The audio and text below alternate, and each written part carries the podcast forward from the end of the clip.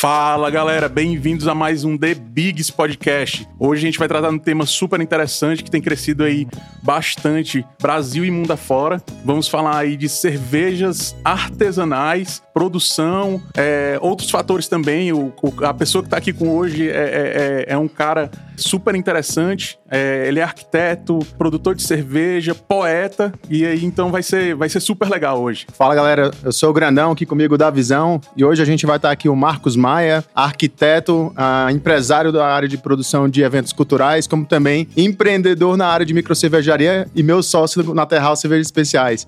Salve, Maia. Muito bom te ter aqui com a gente nessa mesa aqui do The Bigs Podcast. E para começar, Maia, eu já vou te fazer a primeira pergunta. Como que o Maia passou a entrar nesse mundo da cerveja especial?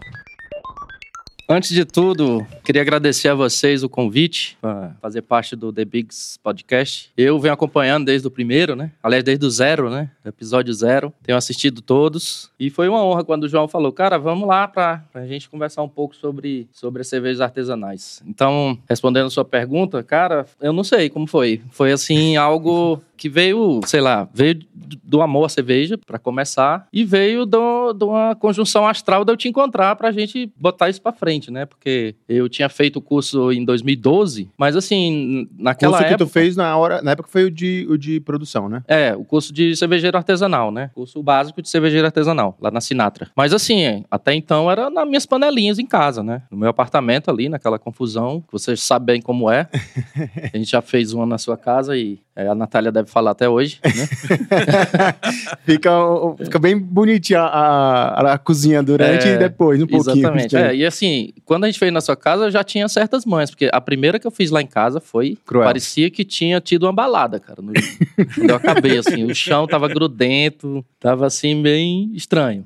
Mas quando foi em 2016, né, foi que a gente começou a, a, a, pensar sobre, sobre o assunto mais seriamente, né, de transformar aquele hobby em, em, uma, em uma empresa, né? Sim. Em uma empresa. Mas a sua paixão por cerveja artesanal já vem de antes disso, né? Vem, vem de, de 2012, né? 12. 2012, 2011, 2012 foi quando eu comecei Antes disso, a... tomava qualquer uma que tivesse qualquer na mesa, uma, né? mais é, gelada. Como todo mundo, né, na verdade, assim. né?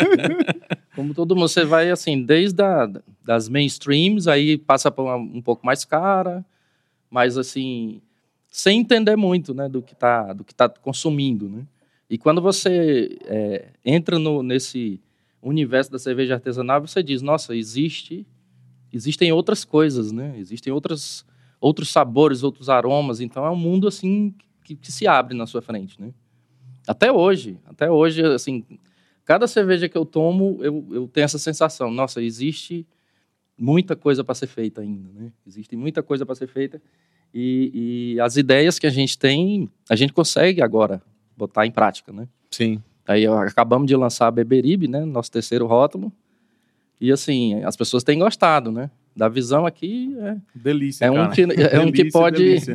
delícia. Pode... comi, comi, harmonizei com, com, com peixe, cara. Me lembrou até as minhas experiências em Bangladesh, cara. Parecia que eu tava tomando um, um vinho, cara. Ele falou aí da experiência sensorial que tem por trás disso aí, né? Então foi, foi, foi da hora. Eu Muito boa cerveja. Tô doido pra ver o podcast sobre quem... esse negócio de Bangladesh. quem, quem não provou ainda as cervejas da, da Terral é, não é porque eu estou aqui entre, entre amigos, não, mas são, são uma delícia. Principalmente a Beberibe, é a minha, é a minha preferida, tá, pessoal? Maravilha, maravilha. Maia, e em algum aspecto a arquitetura te ajuda nesse, nesse meio, assim, de, de entender mais sobre a parte e a percepção da, das cervejas? Ou isso não tem nada a ver, assim, ou, ou te ajuda de alguma forma? Olha, é, sempre tudo é, é concatenado, né? Assim, às vezes você diz assim, pô, não, não, não há uma, uma relação entre arquitetura e cerveja. Mas às vezes até há, né? Às uhum. vezes até há, porque o, o, nosso trabalho de arquiteto, ele é de criação também, né? A da, da cerveja também. O nosso trabalho de arquiteto é, um de, é de criação em cima de, de preceitos tecnológicos e, e, e de, de espaço. Para você fazer uma cerveja, você tem que, você tem que ter preceitos químicos e preceitos né, de, de sabores, de aromas. Inclusive, a química me fez muita falta, né, nesse, nessa empreitada de, de, de cervejeiro, né? Porque, assim, arquiteto não, não, não estuda química, né? Uhum. E assim, eu na, na escola, a química era, era o terror da minha vida. né? e isso me faz falta hoje, para você entender certos processos. Se eu tivesse uma base de, de, de químico mais, mais forte, com certeza eu, eu, eu desenrolaria melhor. Né? Não que eu não entenda, mas fica mais difícil. Né? Entendi. Agora, agora me, me surge uma dúvida. É, as, as melhores cervejas artesanais mais conhecidas são feita por, feitas por químicos? Não, necessariamente. Mas assim, se o cara for químico, ele tem uma base, é, ele tem um background de, de, de conhecimento que ajuda bastante, né? Não é, não é requisito, assim. Inclu- inclusive, né, Maia, o, o- a pessoa que nos apoia na, na construção das cervejas, é, para quem está nos, é, nos escutando, nos assistindo, a, a Terral Cervejas Especiais, ela tem uma parte que é feita da, da receita do Maia, né, é, com a, a parte mais de, de, de conceitos, né, de cada cerveja. Entretanto, a gente tem é, apoio de consultoria de um, de um mestre cervejeiro, que é o, o Rodrigo e, e a Júlia, que nos apoiam na, na construção da cerveja, né, Maia? Isso. E, e assim, a- o Rodrigo, ele é, é bioquímico, né? É bioquímico. Né?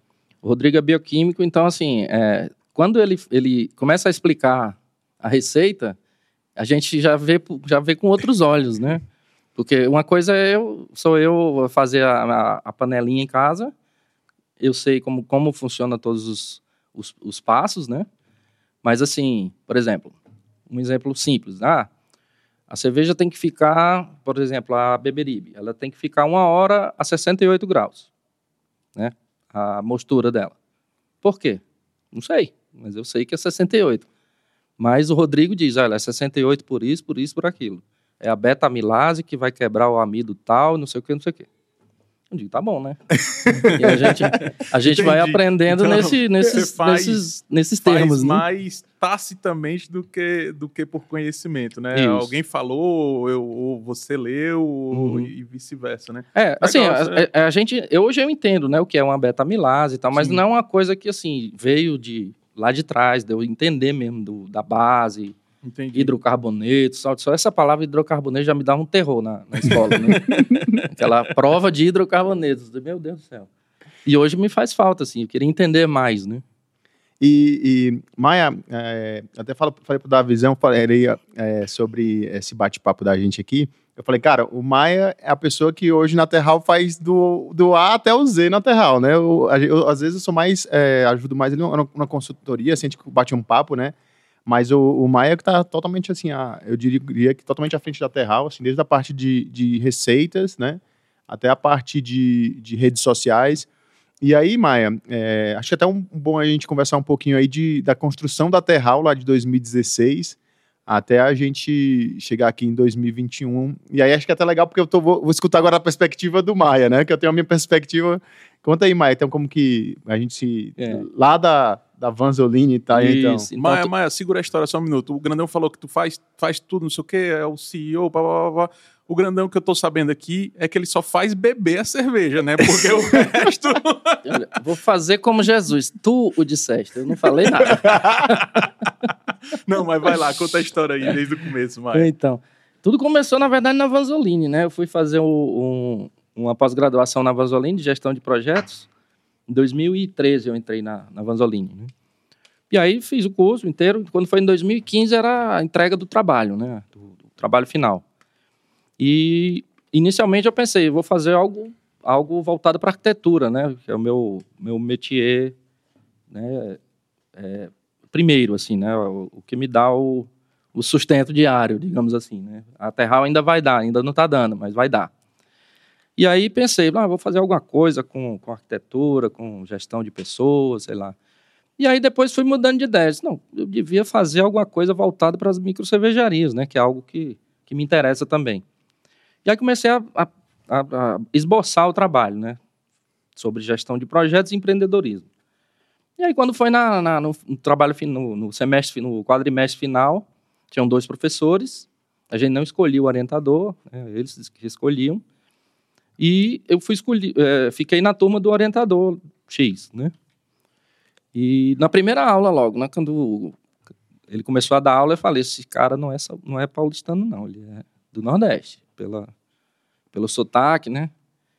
Quando terminou a aula, eu fui falar com ele, né? Professor, você não é daqui não, né? Não sou não, sou do Ceará. É uma coincidência. Aí começamos a conversar. E esse professor era o João, né?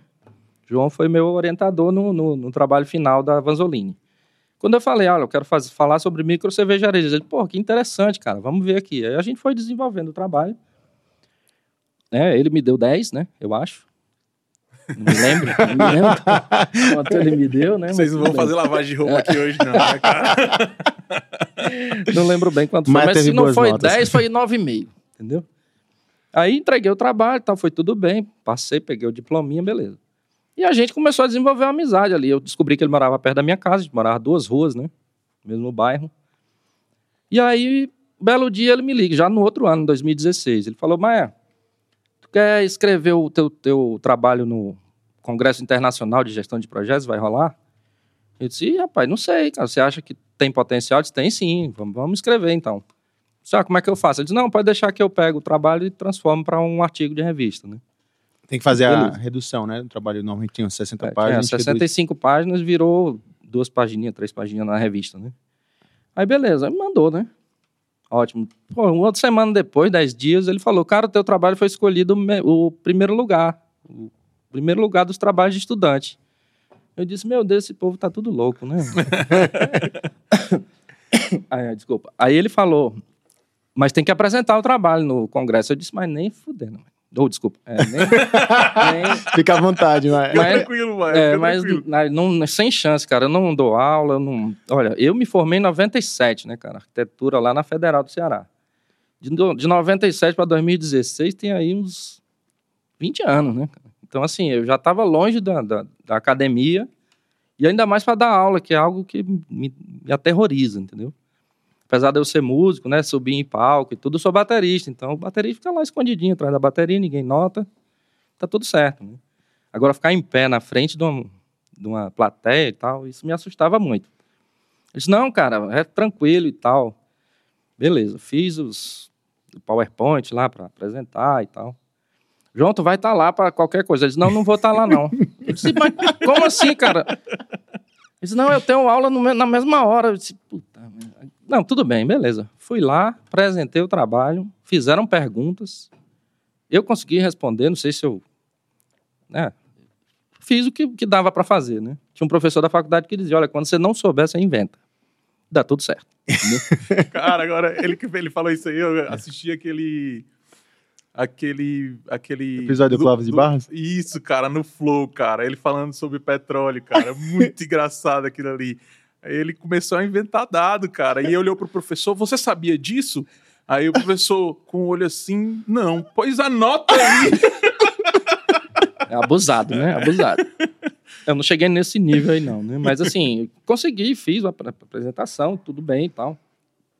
Eu acho que no mesmo, no mesmo dia, não me lembro se foi no mesmo dia ou foi outra vez que eu fui buscar uma nota, sei lá. E aí a gente almoçou junto lá no, no Senac de Santa Amaro, né? Senac Santa Amaro. E aí foi, foi, a primeira, no...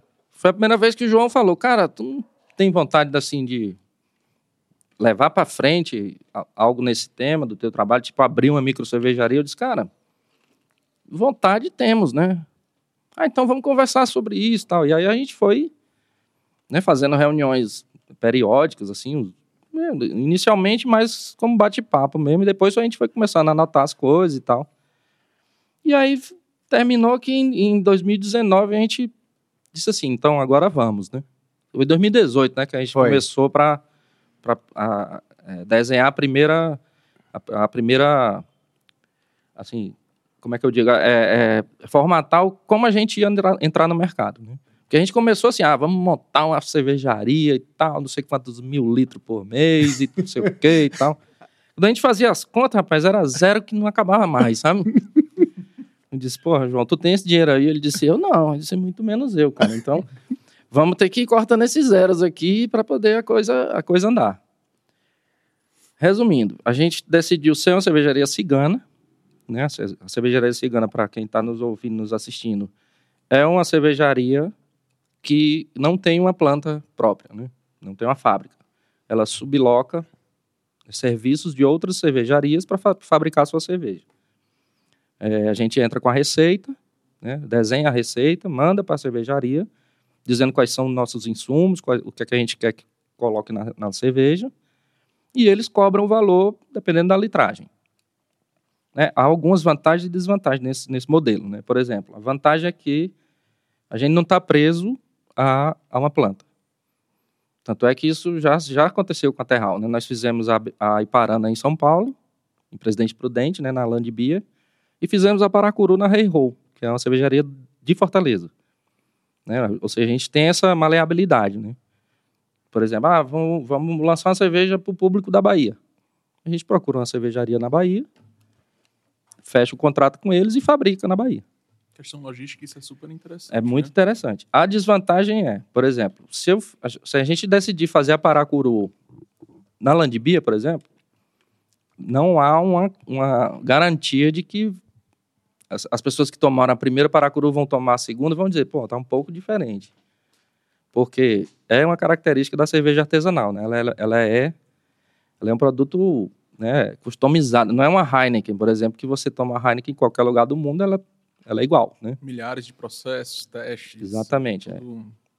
Mas eu um acho que controle isso é de qualidade meio... muito forte, assim. né? É, eu, eu acho que isso não, não traz um impacto na, na, na qualidade da cerveja artesanal, né? Porque você já está tomando uma coisa que é artesanal. E artesanal normalmente é, vamos dizer assim, único né? Exato. Você compra um, um, um, um, artesanato, um quadro, alguma coisa, normalmente aquilo, aquilo é único. É, é lógico, vocês vão tentar fazer o mais similar possível, porque eu estou tomando Iparana, que é a IPA, né, da, da, da Terral. É, eu quero que o gosto seja parecido com que eu, a minha experiência que eu tive na minha primeira vez, né? Mas eu acho que é, é o impacto em qualidade para uma cerveja artesanal, ele não cai aí nessa questão dessa pequena diferença do sabor. Uhum. Ela pode, cai entre em outros aspectos, na minha opinião. É, não é, não é assim, não é nem questão de qualidade, é mais é de, de, de, de unidade do produto, né? Padronização. é, que a gente se preocupa um pouco, mas como você falou, como é uma cerveja artesanal, isso é mais maleável, né? Sim. Isso é mais maleável porque você tem um produto que é único, né? Entendeu? Então, assim, aí a gente pensou, vamos, vamos ser cigano, mas vamos ter que ter uma unidade de venda para a gente conseguir né, rodar essa cerveja. O que é que a gente pensou? Pensou num Biowagon, que é o nome chique para carretinha. Né?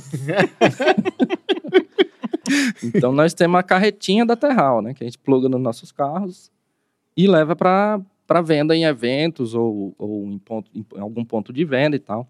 E a gente decidiu estrear no Carnaval de 2019, né, na Rua dos Pinheiros. E foi a experiência mais maluca e mais legal de todas, né? Porque vou contar aquela história lá do, do estacionamento, né? A gente tinha fechado com o estacionamento, sei lá, um mês antes, né? Tudo certinho, bonitinho. Quer dizer, mais ou menos, né? Você lembra que eu falei assim, vamos fazer um contrato? Sim. O cara falou, não precisamos de contrato. Aqui é palavra fio do bigode. disse, ah, agora sim, eu gostei, né? Lá, garantia sou idiota. Rapaz, pois quando chegamos lá com o carrinho cheio de chopp. Sábado de carnaval. Sábado de carnaval, na Rua dos Pinheiros, tinha um stand da Ola, gigante, dentro do estacionamento. Ola camisinhas, né? Eu disse, e agora, João, o que é isso? Cara, simplesmente o cara locou o estacionamento dele, esqueceu da gente, locou para outra, outra empresa. E a, a mulher da empresa, não, não pode pôr aqui dentro, não. Se vocês quiserem colocar aí na calçada. Que terror, meu amigo sábado de manhã, tinha, sei lá, 200 litros de chopp dentro do carrinho. Né? Sim. Eu disse, João, agora lascou tudo, né? Ele disse, não, calma, eu já estava meio nervoso, assim. Né? Até machuquei o dedo na hora de desplugar o carrinho lá, abriu aqui. Acho até que tinha que levar ponto, mas na hora eu não notei. Né? eu sei que saiu o João de um lado da Rua dos Pinheiros e a minha prima Larissa, que estava nos ajudando, do outro lado da Rua dos Pinheiros. Perguntando de, de comércio em comércio para ver onde é que a gente conseguia colocar esse carrinho, né? E aí, eis que o João já cansado, que ele andou ali, sei lá, uns, umas 10 quadras na Rua dos Pinheiros, deu fome, ele parou para comer uma tapioca. E tinha um cara vendendo a tapioca lá, o Márcio, né?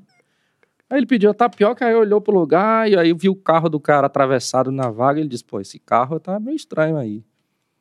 E aí começou a conversar com o cara sobre estava com um carrinho, não sei o quê, e o cara falou: Não, a, a proprietária daqui é gente boa, você quer falar com ela? Eu ligo aqui para ela. Cara, em, em 15 minutos o João fechou a locação das duas vagas de estacionamento. Era uma farmácia de manipulação. Farmácia de manipulação. Farmácia de. Olha só que. Né? Conjuntura astral, né? Tapioca, João com fome, farmácia de manipulação e um carrinho com 200 litros de chopp. Tudo na mesma história, entendeu? Colocamos o carrinho lá, rapaz, e não, não, não teve lugar melhor, porque ter- terminou que foi melhor localizado. Era pertinho da, da estação Fradique, de metrô. Então tinha um movimento muito maior do que lá no, no comecinho da Rua dos Pinheiros. Né? Sim. E aí fi- fizemos o pré-carnaval, fizemos o carnaval, ainda fizemos o pós, né? Acho que um dia do pós-carnaval, né? Porque, Teve um dia de pós também. É porque o, a Rua dos Pinheiros, para quem não é aqui de São Paulo, a Rua dos Pinheiros é um dos, é uma das, das ruas que no carnaval tem muito bloquinho passando, né? É um dos pontos que, que aglomera mais gente, né? Aglomerava, né? Agora, 2020 não, não rolou, né? Nem 2021, né? E aí... 2000, ah, 2020 rolou, 2020 sim. teve, Rolou, 2020 rolou. teve. E- teve, teve até rea- a- a- é- é terral na, na, na Teve. rua Isso, Francisco Leitão. foi? exatamente, foi a- já outro ponto que a gente, que a gente colocou. 2021 não teve, agora 22 com certeza algo, algo vai acontecer. Então foi isso, a gente é, saímos daque, nós saímos daquela aquele número né, astronômico da, da cervejaria e entramos num, num ramo mais é, que, o- que o capital inicial fosse menor para a gente conseguir viabilizar o nosso nosso negócio. E tá, e tá andando, né, cara? Já, já lançamos três rótulos. O próximo é a Taíba, né? Deus quiser. E estamos indo, né? Tá, Ô, tá ô, desenrolando. Ô, Mar, isso é super legal. Fala, fala, fala os, os, o- é, resumidamente, os prós e contras de, de não ter uma planta, de ser adotar esse estilo de produção cigana e, e também dar uma dica pro pessoal aí, alguém que queira começar. É, é- é- é um mercado bem grande, tem espaço para todo mundo. E de como é que o cara faz para procurar uma cervejaria dessa, para produzir a cerveja dele, como é. De, de maneira resumida, claro, só Uhum. para dar uma força para a turma que está começando agora também, que é um dos objetivos aqui do, do The Bigs, é a gente distribuir conhecimento e- Uhum. e, e somar forças aí. Legal, legal. Olha, pró e contra eu até já, já falei um pouco, né? É, os prós é aquela questão da, da, da facilidade que você tem de produzir em qualquer lugar do Brasil, né? Que você, você aluga a fábrica em qualquer lugar. Os contras talvez seja essa questão da padronização dos, dos, dos produtos, né? E assim, às vezes é, você tem, é, tem cervejarias que você vai locar e ela tem uma litragem mínima, que às vezes está fora do teu do teu cacife, né? Ali você não, não ah, tem tem lugar aí que é só só produz a partir de 2 mil litros. Às vezes você não tem mercado para dar vazão né? no início a 2 mil litros. É, às vezes a cervejaria só produz em barril, ela não, não invasa. Aí você tem que escolher, né? Ah, eu vou eu tenho que vender para bares, então ou tem um carrinho como a gente tem. E às vezes o contrário, não, cara, eu não invaso em, em barril, eu só invaso em lata. Ah, mas eu queria mandar para os bares e tal.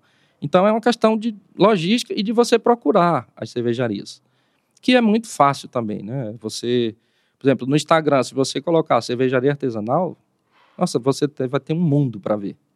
Um mundo mesmo, assim, e de todos os estilos, todos os lugares, tudo que você imaginar. E várias dessas, elas fazem o serviço de, de cigano, né? Porque assim, imagina que a gente tivesse tido aqueles, né, vários zeros ali. Ah, vamos montar nossa fábrica? Vamos. A gente monta uma fábrica lá, ó, gasta ali, sei lá, uns 500 mil reais, 500, 500 mil e um milhão. Você abre uma fábrica com uma cozinha de 500 litros e 10 fermentadores de 500 litros. Beleza. Pode acontecer de, por exemplo, a Terral, pode acontecer da gente ter os quatro ou cinco rótulos rodando, mas tem lá três fermentadores que estão ina- inativos, né? Que é assim, é por isso que as, que as fábricas chamam os ciganos, porque é bom para eles também, é uma, é uma, uma relação de ganha-ganha. Eu não tenho a fábrica, alugo deles. Eles têm a fábrica que está parada. E fábrica parada perde dinheiro. Né? Você vai ter três fermentadores lá vazios, porque se eu posso estar com eles né, funcionando? Então, para quem tem a fábrica, é muito bom que existam as- os que não têm. Porque há uma troca, né? Você mantém a fábrica do cara funcionando e você que não tem a fábrica, você, você tem um- uma planta a seu, a seu serviço, né? Então, assim, para quem está iniciando, eu, eu, o que é que eu, que eu aconselharia você fazer um planinho de negócio para ver o que é que você quer. Porque às vezes o cara não quer ser cigano mesmo. Desde o começo ele diz: não, nem que eu monte uma fabriquinha no fundo do quintal com dois fermentadores de 100 litros. Beleza. Beleza. Aí você cai numa outra questão legal, que aí tem onde você pode montar a sua micro cervejaria pelo, pelo plano diretor, né? Não é todo lugar que pode.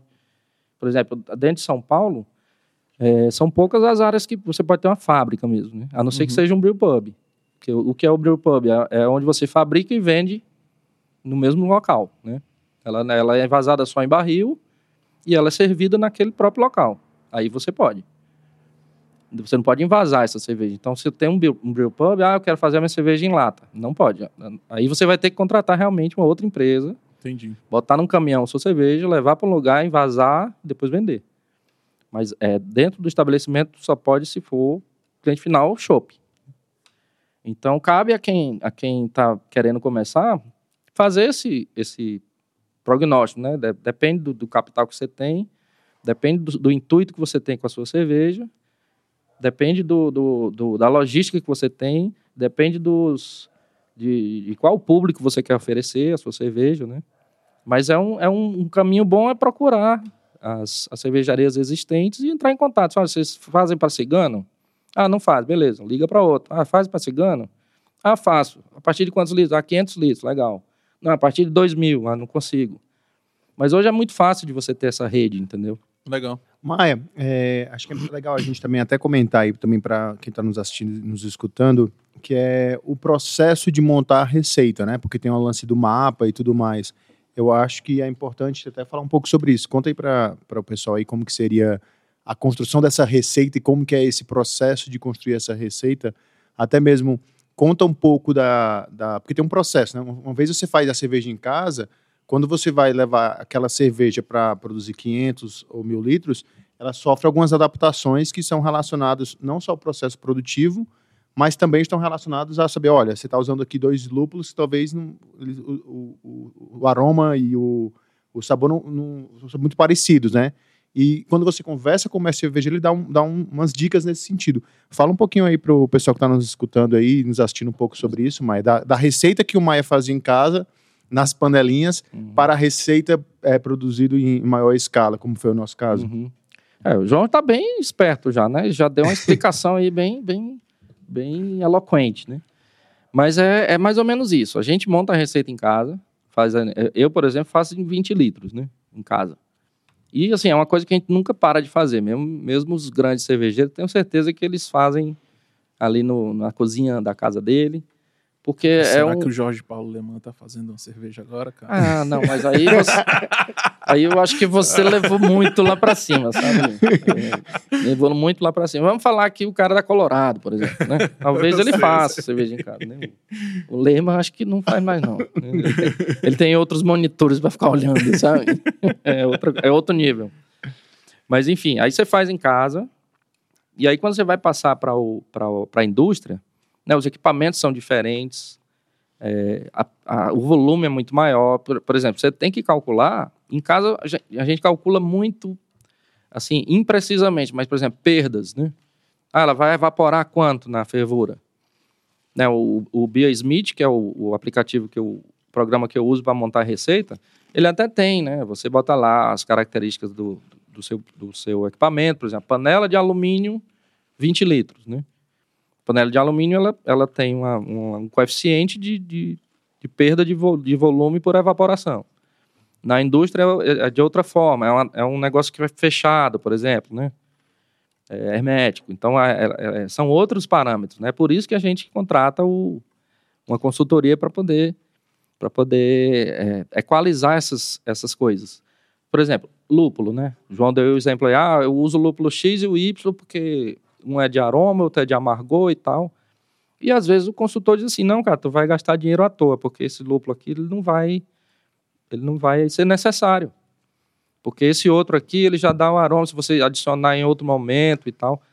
Então, assim, quando você passa para a indústria, entram outros aspectos, né?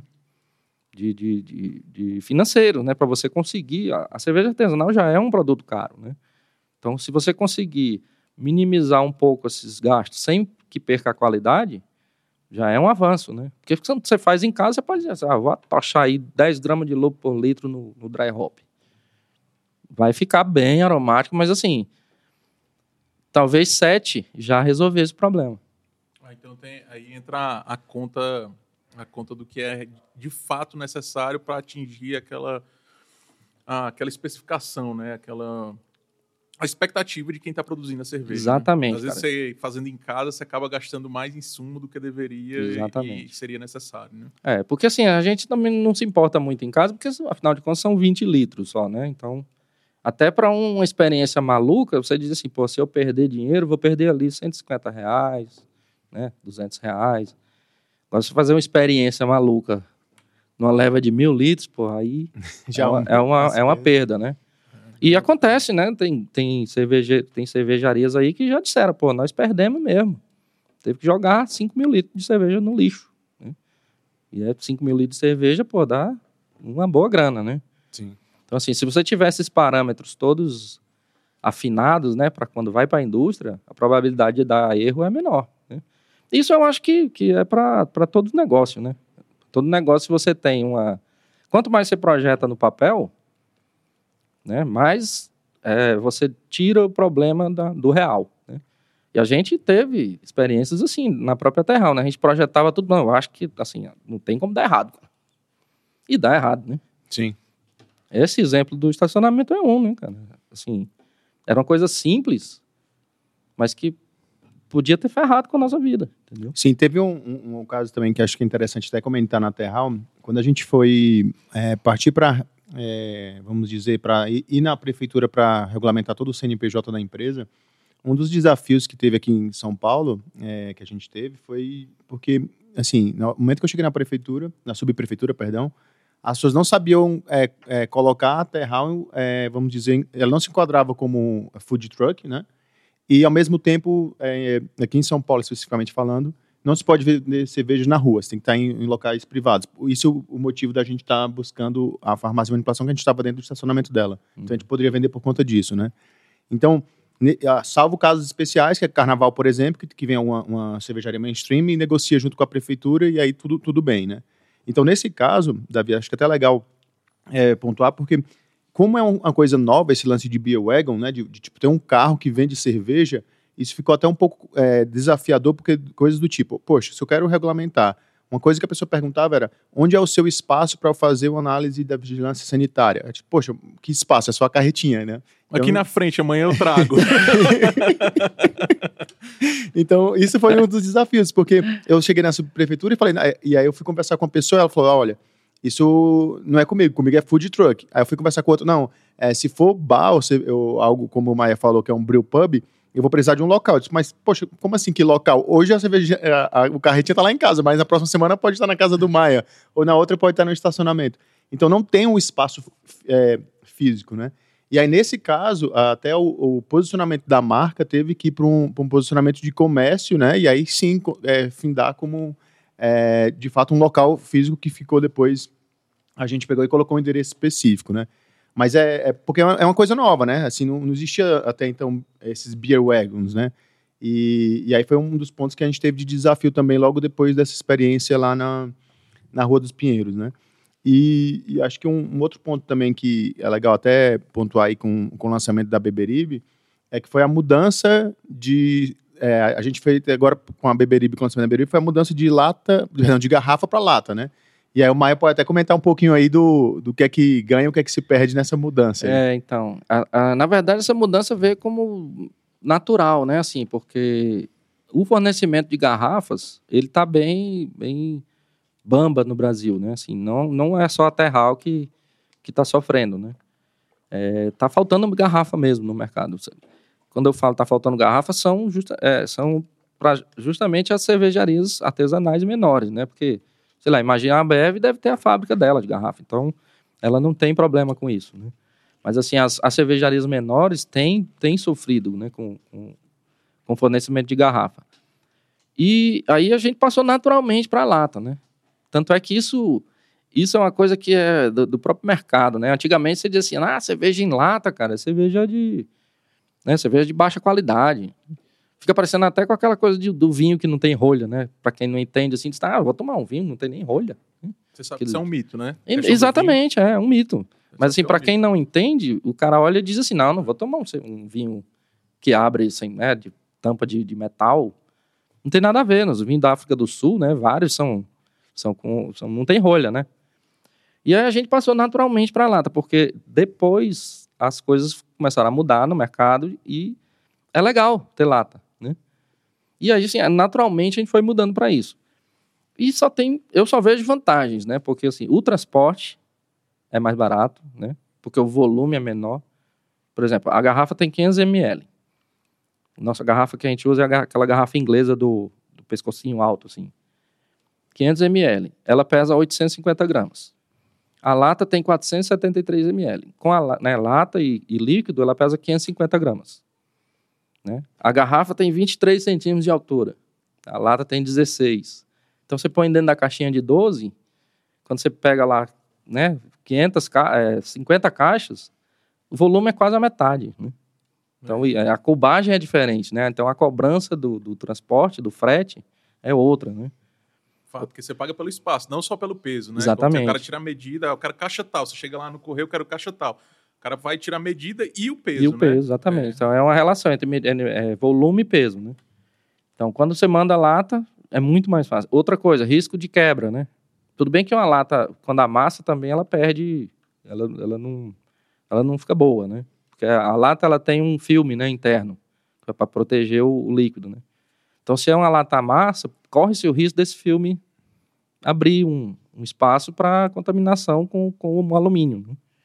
Por isso, você vai no supermercado, dá uma palpadinha na lata, né? Ver se ela não está amassada. né? É, é uma dica, né? Tem gente que pega a primeira e tal, quando você vai olhar, ela está um pouco amassada. Isso pode atrapalhar o, o, é, o, o produto, né? Mas, assim, é, de garrafa para lata, a- as vantagens são essas. Desvantagem é o quê? Por exemplo, se você vende para um restaurante, né? Você vende para um restaurante que as pessoas vão jantar um peixe, aí o cara diz, ah, gostei, beberibe, ah, quero. Aí o cara traz a lata. Não é.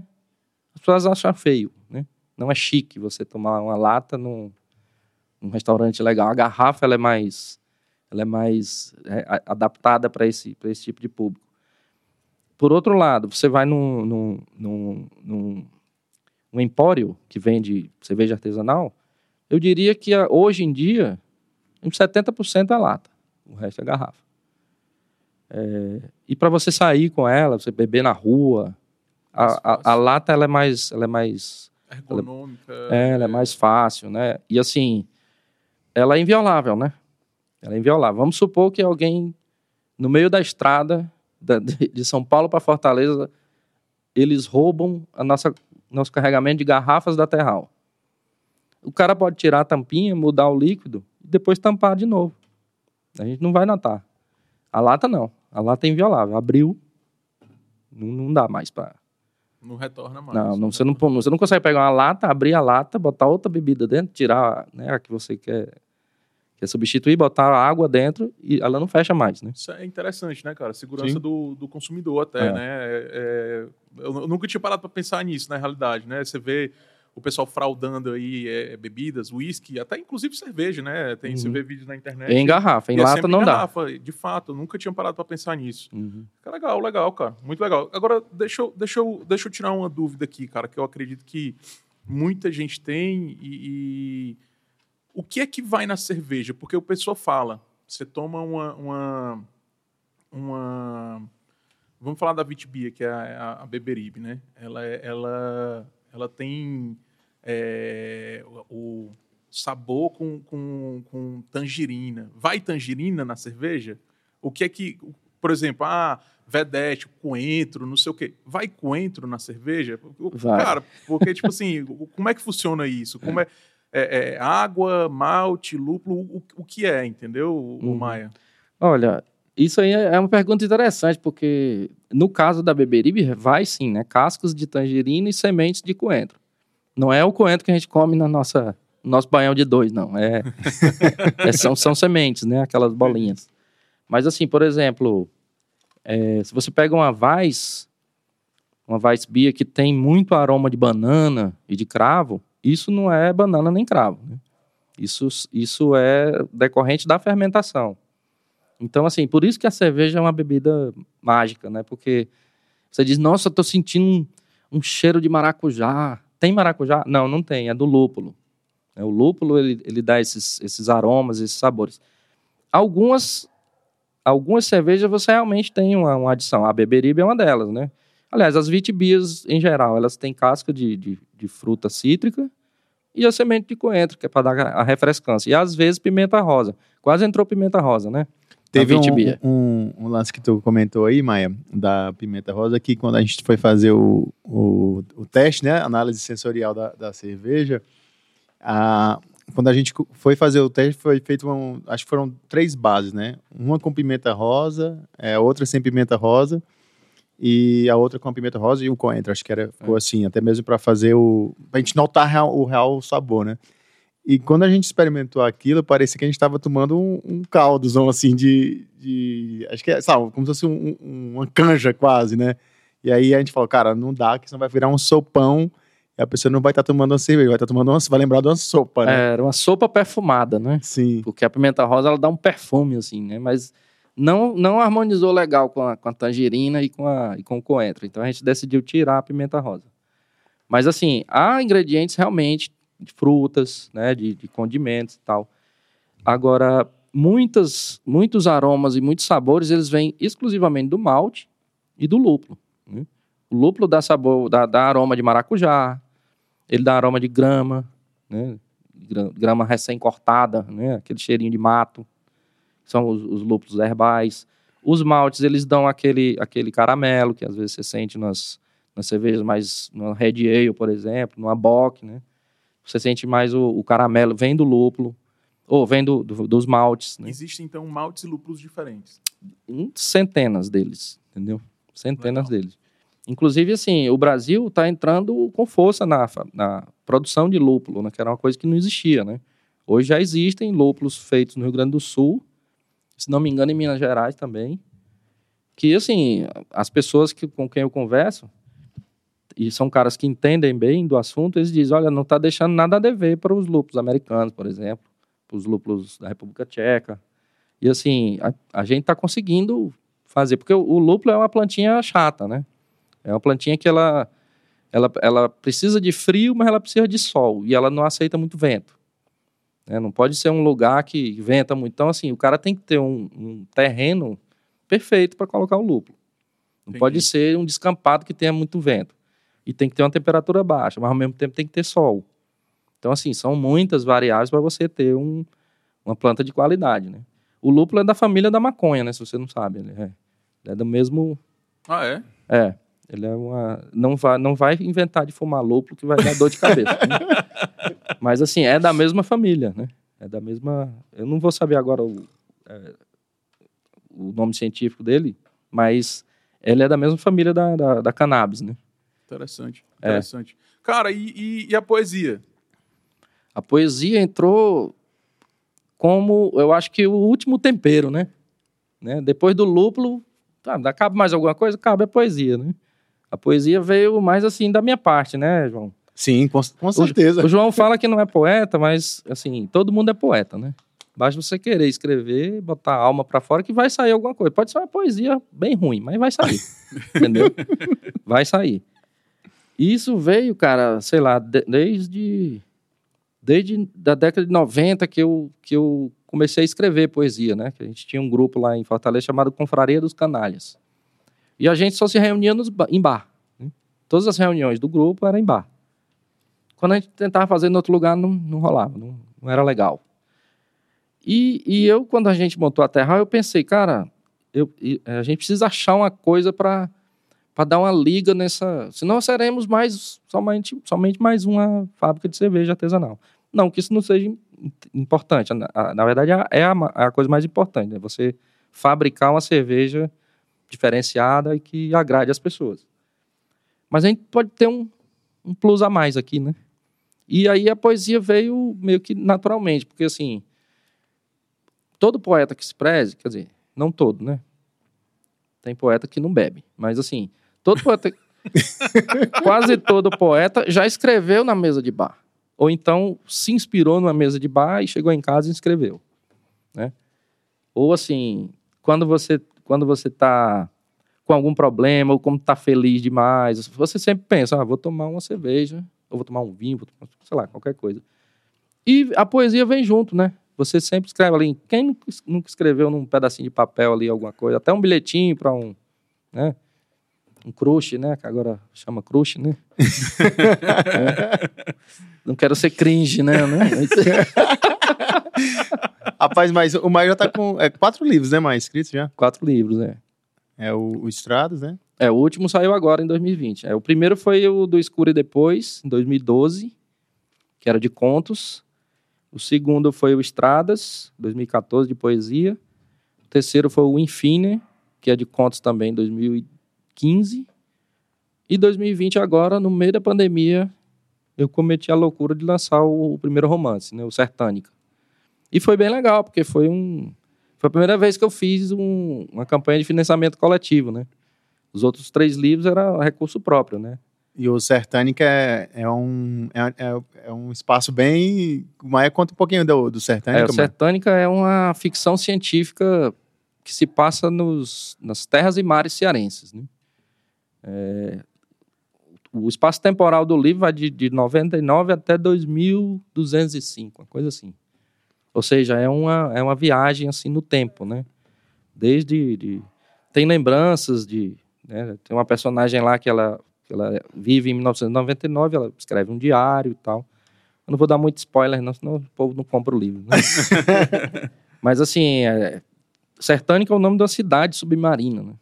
Fica no, no, no litoral do Ceará. E é uma das dezenas de cidades submarinas que existem naquele, naquele espaço temporal da, do livro. Né? E é, dentro do livro, o que é que eu, que é que eu mostro muito? Assim, é intolerância, né? a tecnologia, é, a relação entre espécies diferentes, porque no livro o, ser, o ser humano não é a única espécie inteligente que mora na Terra, né? Existem, existe outra espécie. E aí meio que é uma é uma, uma metáfora assim do que existe hoje, né, cara? Hoje o, o ser humano briga com o próprio ser humano, né? Por causa da cor da pele, por exemplo. Né?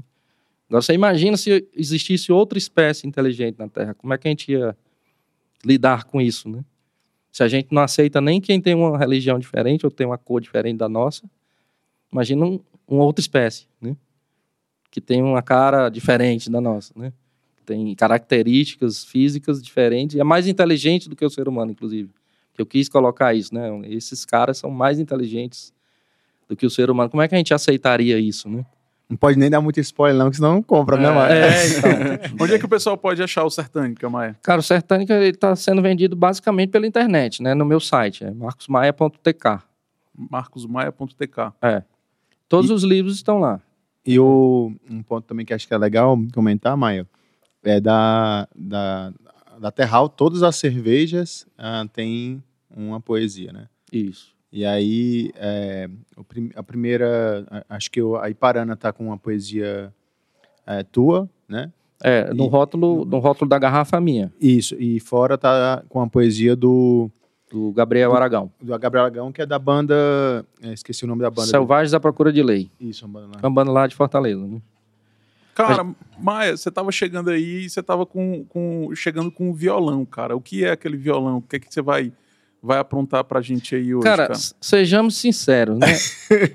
o violão nem é meu, o João que inventou essa marmota aí, entendeu? rapaz, eu falei assim, eu disse, não, rapaz, o Maia vai e, assim, o nome da, da nossa cervejaria é Terral e acho que poderia o Maia tocar um, uma palhinha aí da, da, da, onde vem esse nome todo da, da Terral, que, lógico, tem o nome da, da música, né? Da canção. Do Ednardo, né? Ednardo, é. Mas tem também o lance aí do, do vento, né? Que. Aí o Maia pode contar um pouquinho mais aí da, da história desse lado. É, na verdade, eu vou contar a história desde o começo, né? De como se, como se chamaria Terral, né? Não sei se eu posso, posso, né? Pode, pode. pode. Então, a Terral antes se, chama, se chamava Maia Saunders, né? Nome bonito, né? Maia sou eu, Saunders é ele. Maia mais Saunders. né? Fizemos a logomarca, o Marcos Paulo que fez, inclusive. Né? O Marcos Paulo é o nosso, nosso homem das, das artes gráficas, né? Ele que... Ele É que, outro sócio da, da empresa. É, Legal. ele, ele que desenhou toda a identidade visual da, da Terral, desde a logomarca até a adesivação do carrinho, os rótulos das cervejas, até o papel timbrado, o porta-copo, tudo, né? Tudo ele que fez. E assim, fez à distância, né, João? Porque quando a gente fechou que ia, ia montar a fábrica, ele ainda morava no Brasil. Daqui a pouco ele disse, cara, vou me mudar, vou sair do país. Eu disse, não, mas aí para nós não, não muda muita coisa, porque tudo, né? A comunicação é tranquila. Aí ele foi morar em Maputo, né? Capital do Moçambique. E tem uns 20 dias que ele mandou uma mensagem, disse, ó, tô saindo de Maputo. Ele disse, ah, vai voltar para o Brasil. Eu disse, não, vou para Istambul. O cara tá morando em Istambul nesse momento, entendeu? Ou seja, ô Marcos Paulo, daqui a pouco, cara, tu volta, né? Porque a Terra plana é redonda. Então daqui a pouco, daqui a pouco você chega de volta no, no Brasil, né? Mas enfim, aí a gente botou o nome de Miles Sounders, tudo legal e tal. Fizemos um pré-lançamento da Zumbi, né? Nossa Black IPA, que ficou deliciosa e tal. Muito boa. Isso foi 2000 e... Acho que foi 2016 mesmo, né? Foi, logo, foi logo, logo- foi- quando a gente estava pensando em montar a cervejaria, a gente, a gente- a falou, pô, vamos fazer uma, e os 20 litros, a gente engarrafa naquelas garrafinhas de 250 ml e faz uma festa pra galera degustar. Então, você ia, você ganhava a cerveja, né? A gente fez as fichinhas, né? Para as pessoas darem sua, sua impressão, né? Do que, do, que, do que acharam da cerveja e tal, beleza. Poxa, tá tudo indo bem. Daqui a pouco o João me liga e diz assim, cara, não vai rolar mais Sounders. Diz que foi, João, desistiu. Ele disse, não, cara, a minha irmã falou o seguinte, todas as empresas da nossa família que botaram o sobrenome Sounders quebraram. e assim, acho melhor você não se meter com isso aí. Tira esse nome e tal. Aí quando o João me ligou, eu pensei, puxa vida, eu não acredito nessas coisas, né, cara? De... Mas é melhor, né? Por via das Vamos dúvidas, né? prevenir, vamos prevenir. É. Por via das dúvidas, beleza, vamos trocar o nome. Aí foi aquela saga, né, pra achar um nome, né? Jangada, Duna. E já tinha É. um apelo que a gente queria do- puxar é, das lembranças do, do nosso Ceará, né? Isso. Então, isso já, já. Aí foi a ideia realmente de fazer essa trama aí pra chegar no nome da, da É. Terral. E aí chegamos no nome Terral, que é o nome do vento, né, que sopra da terra para o mar, que é o vento que né, desenha as ondas e tal, é o vento dos jangadeiros também. E aí eu acho que né, ficou, ficou interessante, porque o, o Marcos Paulo pegou esse mote, né, fez a logomarca, tem muito a O ver Marcos com a- Paulo também é cearense. tem Legal. muito a ver com a. É arquiteto também, né? Tem muito a ver com a, com a vela da jangada, né? Se você olhar a marca, o A do Terral, é, é bem a vela da jangada mesmo e tal. Então, assim, aí o que é que a gente pensou? Já que chama Terral, vamos fazer o seguinte: vamos, vamos batizar as nossas cervejas com o nome das praias né, do Ceará. E assim, aí, aí foi um brainstorm para a gente descobrir é, é, afinidades minha e do João, da Iparana. Por que Iparana? Iparana não é tá fácil, Iparana, né? Então foi um nome que já veio pronto de fábrica, né? Mas Iparana era uma praia que eu frequentava muito, né, quando era adolescente e tal. Quando ela de fato existia, assim, que ela foi meio combida pelo, pelo mar e tal. Beberibe, né? Tem a coisa da tangerina lá do João, Opa! né? Do a mãe dele botava a tangerina para ele comer, para ele ficar quieto dentro do carro, né? É, sei lá, Taíba, né? Outras histórias que aí eu também não vou contar agora porque senão né, perde o, O- o- a, a graça quando elas saírem, né? Quando Legal. elas saírem. Mas é, acho que é isso, né, João? Sim. E aí, no caso, tem uma, uma canção, né? E aí eu falei, poxa, eu tenho que levar o violão. O Maia, é, para quem tá nos escutando, ele é multimúsico, né, Maia? Não, na verdade eu sou baterista, né? mas, mas você arranha também na, na- no violão, que Então. quando a gente tava nas nossas reuniões, o Maia sempre, eu falava, João, deixa eu pegar o violão aí, e o Maia tocava umas canções lá É, na... eu acho que a palavra é essa mesmo, arranho. Né? Só arranho o violão. vamos, vamos, vamos escutar então um pedacinho aí da Terra, Maia? Vamos, peraí. Deixa eu. Da visão, tu vai cantar, viu? Um, dois, um, dois.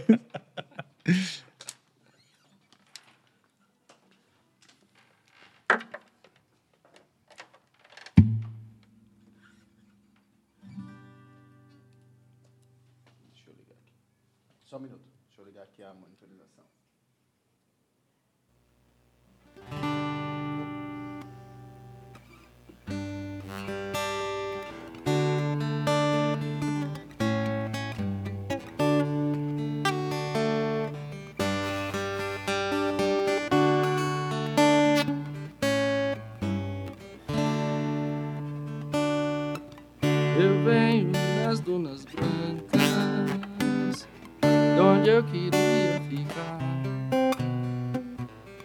Deitando os olhos cansados, aonde a vida alcançar. Meu céu é pleno de paz, sem chaminés ou fumaça. No peito enganos mil a terra é pleno abril. Eu tenho a mão que aperreia, eu tenho sol e areia. Sou da América, sou, da da América, sou da América. Eu sou a nata do lixo, eu sou do lixo da aldeia, eu sou do Ceará. Aldeia, aldeota, estou batendo na porta pra lhe aperrear, pra aperrear, pra lhe aperrear. Eu sou a nata do lixo, eu sou do lixo da aldeia, eu sou do Ceará. Aldeia, aldeota, estou batendo na porta pra aperrear, pra aperrear, pra lhe aperrear. A praia do futuro, o velho e o novo, são os olhos do mar, são os olhos do mar, são os olhos do mar. O velho que apagado, o novo que espantado, vendo a vida espalhou. Luzindo na madrugada, braços corpos suados, na praia falando amor. Vai, canta. Mais bonita do grandão, né? Rapaz, se eu cantar aqui, só destrói.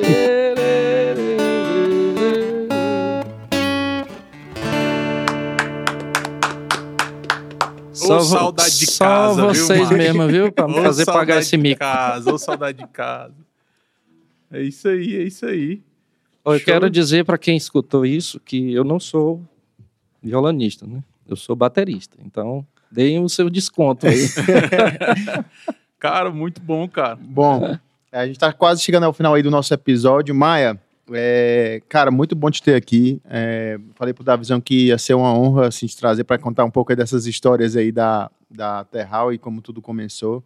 É, e acho que o mais im- importante disso tudo é mostrar realmente essa, essa afinidade que a gente colocou, não só, é, mais você colocou, inclusive, esse lance da poesia no meio dessa construção da, da cerveja, né? E aí vem toda essa parte artística, essa parte cultural, e quanto isso é importante até mesmo para quem, é, enfim, vai comprar as cervejas, e aí traz todo aquele aspecto também, não só da, da bebida em si, né, dessa análise sensorial da bebida, mas também, acho que uma vez você comentou do, do aspecto que está em volta, poxa, eu estou lendo uma poesia aqui, estou lendo um poema aqui, e tem esse outro aspecto aqui de relacionar com isso, né? Então, acho que foi, o, ao meu ver, foi o diferencial da Terral ter essa, esse último elemento aí na água, malte lúpulo e poesia, né? Isso. Legal, cara, legal. Maia, foi, foi um prazer te ter aqui com a gente. É, deu até saudade de casa essa, essa cantiga aí que você tocou pra gente. Por- É, por- porcamente cantei para você. Não, foi excelente, cara, foi excelente. E, cara, foi, foi excelente aprender contigo. Até lembrei, lembrei do, do meu tio, irmão do meu pai, o meu tio, tio Júnior, até mandar um beijão para ele, é, que também fabrica cervejas artesanalmente em casa para consumo próprio, mas é, é, as cervejas dele também são, são uma delícia. Então foi, foi super legal esse, esse episódio, cara. É isso aí. Maia, é, como o Davizão costuma falar, aqui não é o, o show da Xuxa, né? Mas manda um beijo, um abraço aí para quem você gostaria e Enfim. Rapaz, eu só queria primeiro agradecer a vocês terem me chamado aqui, né? Porque essa iniciativa do The Bigs, cara, tá sendo muito interessante, assim. Eu que tô acompanhando todos é, você tem um, um, um leque de, de assuntos, né, muito interessante, porque é educação, tecnologia e Negócios. Negócio. e negócios. Então, é, você vê assim várias coisas, né? Eu assisti todos, né?